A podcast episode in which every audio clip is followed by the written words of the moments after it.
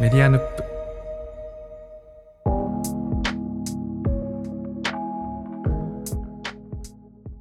こんばんは、佐々木優です。リスナーさんからメッセージいただきました。早速読んでみたいと思います。いつも楽しくかつ興味深く拝聴させていただいております。熊尾パパと申します。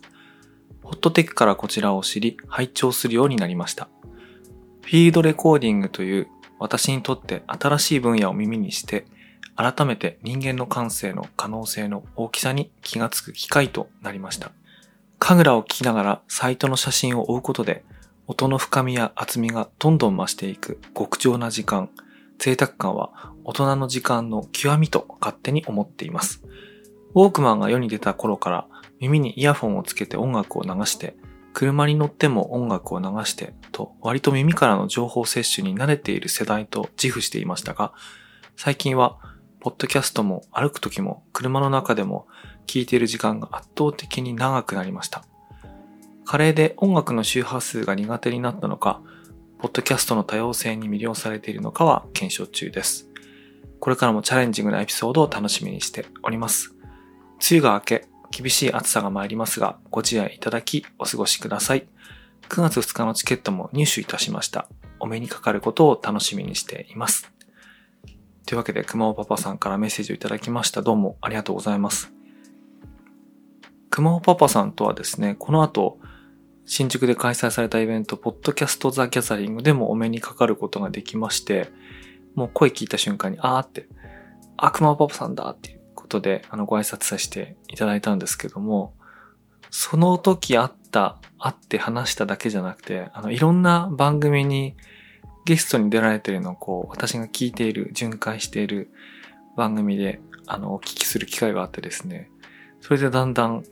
あの、どんな方がどんどん分かってきて、いや、それで、あの、いや、すごいなと思うようになってですね、まあこれ番組通じて、あの、メッセージするのも変な話なんですけどもね、あれは、カッパと人妻の夜のエピソードの中で聞いた話だったと思うんですけども、その、全エピソード聞き込んでから、ちゃんとお返事しますね、みたいな、あ、メッセージしますね、みたいな。なので、なんとなく通りがかりに、こう、たくさん送ってるんじゃなくて、あの、ちゃんと聞いて送ってるんだよっていう、その、プロリスナーを名乗ってるっていうことなんですよね。で、僕、それにめちゃくちゃ感銘を受けまして、あの、そういう存在って、あの、本当に大事だよなと思うんですよね。それはあの、私みたいにこう、作る側、配信する側として嬉しいから大事だなって思うこと以上に、そのプロリスナーの、まあ、プロリスナーというか、そういう真剣な聞き手の存在がこう、シーンを作ることってありますよね。例えば、あの、歌舞伎でもそうだし、落語でもそうですよね。あの、聞いてる人が褒めたり、時にダメ出しをするというか、あ、もっと、まあ、ブーイングっていうかね、スポーツとか芸能だと、あの、ブーイングって出ますけども、なんかそういう存在がシーンを作るっていうか、ありますよね。で、ポッドキャストってすごく小さな、ね、あの、構図化が楽しんでるような世界ですけども、その中にもプロリスナーがいて、いい番組に声援を送ったり、あの、なんかしているんだっていうことがね、分かった。いや、これめちゃめちゃすごいことしてるなと思って。なので、あの、そんな熊尾パパさんからメディアヌップにもメッセージが来たってことに、ちょっとあの、時間差ですけども、すごいありがたみを感じてですね、あの、非常に、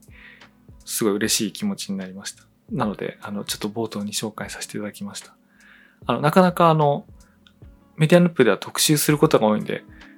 うまくメッセージ紹介するタイミングなかったんですけども、結果的には、熊尾パパさんの、あの、いろんな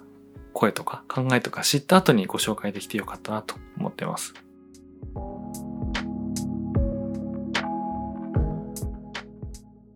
先日配信されたカッパと人妻の夜の第20話、奥さん本当にお便りが届きましたよっていう回があるんですけども、そこであの私が送ったメッセージが読み上げられまして、なんだろう、結構長い間名前を連呼されたような気がするんですけども、あの読み上げてね、一本の番組にしていただきまして、あの、ありがとうございますと。まずお礼申し上げたいんですけども、あの、その内容はね、ぜひその番組のカッパさんとメチコさんの番組の中で聞いてほしいんですけども、今日私がコメントっていうかね、トラックバックしたいなと思ったのは、その私のパートではないところなんです。で、あの前半パートで階段のカイさんが、その指摘、チェゲアスカベスト5プラス1みたいなものをこう投稿されて、で、それについてまたチェンゲスの話で盛り上がってたんですけどもね、その中で、あの、天気予報の恋人について盛り上がるパートがあったんですね。あの、天気予報の恋人、あの、人気曲ですけども、カイさんがすごい好きな曲として挙げていて、でね、その歌詞の解釈で、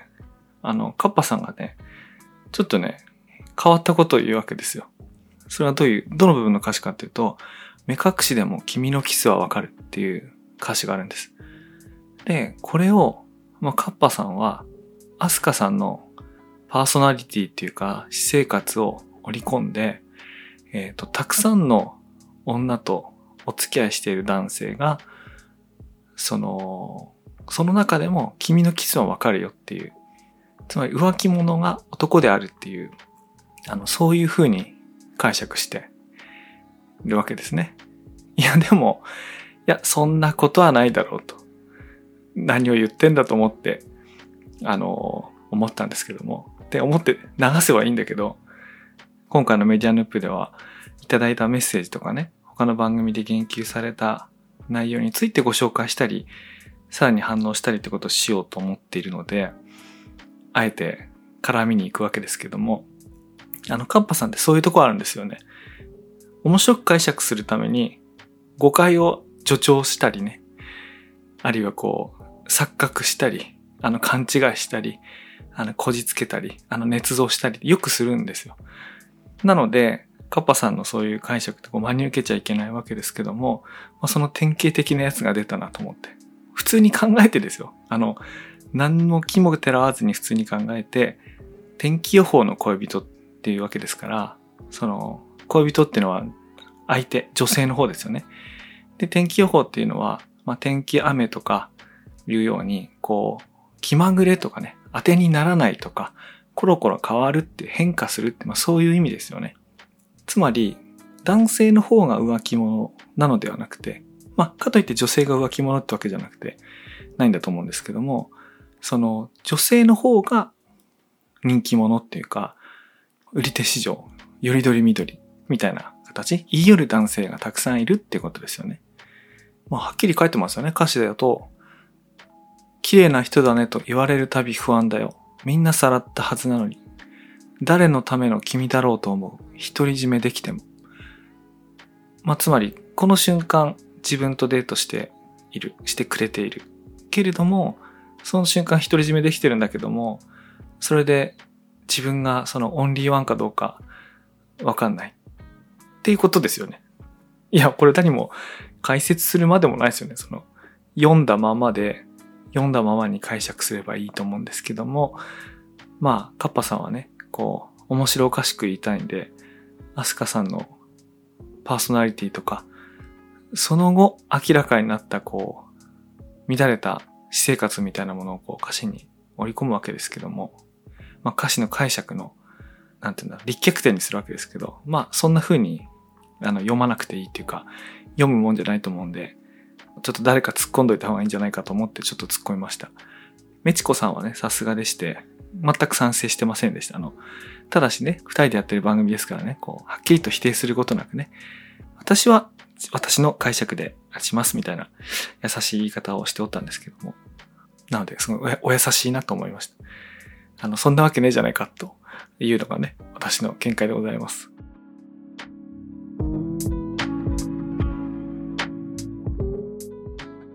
続いてはですね、森珍さんの今、ドラバを送りますという、これは新しく始まった、うん、あの、コミュニケーションのためのポッドキャストみたいなやつで、いろんな番組を紹介したりコメントしたりみたいなことを中心にやってるんですけども、僕ね、何よりいいと思ったのはね、あの番組のイントロとアウトロを自分でギター弾いてんですよね。僕ね、これね、すごいいいなと思いましたね。もう、これフィールドレコーディングの次はもうこれだなと思って、今ですね、家の中にある楽器を部屋の中に持ってきて、ちょっとね、それでジングルとかオープニング撮ろうと思ってます。なんていうかな。あの、もうかっちり作られたものもうなんか飽き飽きしてきまして、ててててん、ててててんってこう、メディアヌプで使ってるオープニングの SE とかあると思うんですけど、あれ生演奏しようかなと思って。いやー、言ったらやんなきゃいけなくなるからあれですけども、ちょっとね、そういう遊びをね、したいなと思うんですけど、森珍さんってすごいね、実験的なこといつもやるんで、影響を受け取りますが、あの、そういった内容を楽しめる番組にあのなってます。この中で紹介していただいたのは、森珍さんにゲストに出てもらったメディアヌップのメディア後輩機っていうあのシリーズなんですけども、森珍さんが自分の番組の中で紹介してるんですけども、その、その時ね、あの、私が最近気に入ってる言葉ではあるんですけども、歴史が歴史であるためには常に想像が必要であるっていう、宮城谷さんの、まあ、作家のね、宮城谷さんの言葉があるんですけども、それを用いて、過去のインターネットの歴史を話すこと、で、それをこう歴史作っていくこと、それは単なるこう解雇、思い出じゃダメで、常にこう想像していく。のが必要なんだみたいな風なね、解釈であの紹介されてたんですけども、あ、それ確かに、あの、その通りだなと思ってね。ちなみに私がこの言葉好きだなと思って最近よく使ってるのは、自分が今歴史小説っていうか、まあ、時代小説を書いてるんですけども、まあ時代小説ってあの、とか歴史的事実を調べれば調べるほど出てくるんですけども、その人たちが登場人物とか、その時どう思ったかっていう、個人的な感情は大体書いてないんですよね。その歴史書に残りませんから。あの、そこをね、想像しなきゃいけないんですよね。イマジンしなきゃいけないし、クリエイトしなきゃいけない。そうすることによって血が通った歴史になっていくみたいなことがあって。まあそれで気に入ってる言葉だったんですけども、まあそれ何も時代小説に限らず、なんか十数年前のツイッターの話とか、14、5年前の Facebook の話とかをするにあたってもそうだよな、みたいな話をされてるんだと思うんですけど、あ、そういう視点面白いな。改めてね。うん、メディア後輩機自体はちょっと前に撮ったシーズンなんですけど、なんか改めて聞いていただけたら嬉しいなと思います。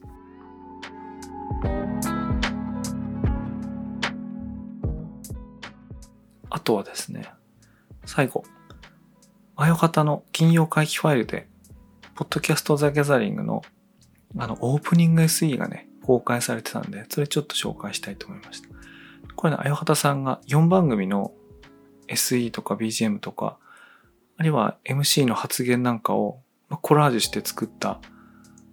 作品って言うとちょっとかっこよすぎるんで、こうマットですね。マット を作ってくれたんですけど、これがね、なんか適当にやったような、で、多分事実適当にもやってるんですけど、あの、閉めるとこ閉めて、すごいね、面白い出来になってるんで、よかったらですね、ぜひ聞いてみてほしいなと思います。これね、説明が難しいですね、こう。なんかあの、普通4番組の BGM 適当に混ぜたらぐちゃぐちゃになりそうだと思うんですけども、なんかね、これが、綾方さんのテクニックなのか、たまたまなのかね、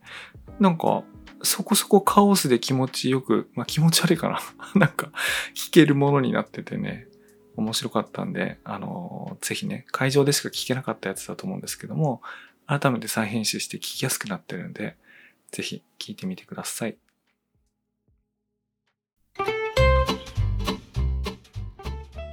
まあ、急になんか思い立って撮り始めたんですけども、私はこの後、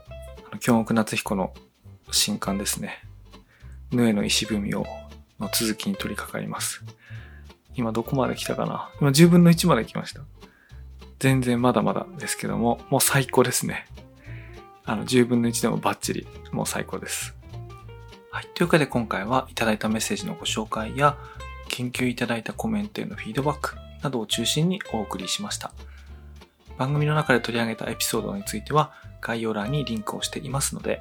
ぜひ関連番組チェックしてみてください。それではまた次回。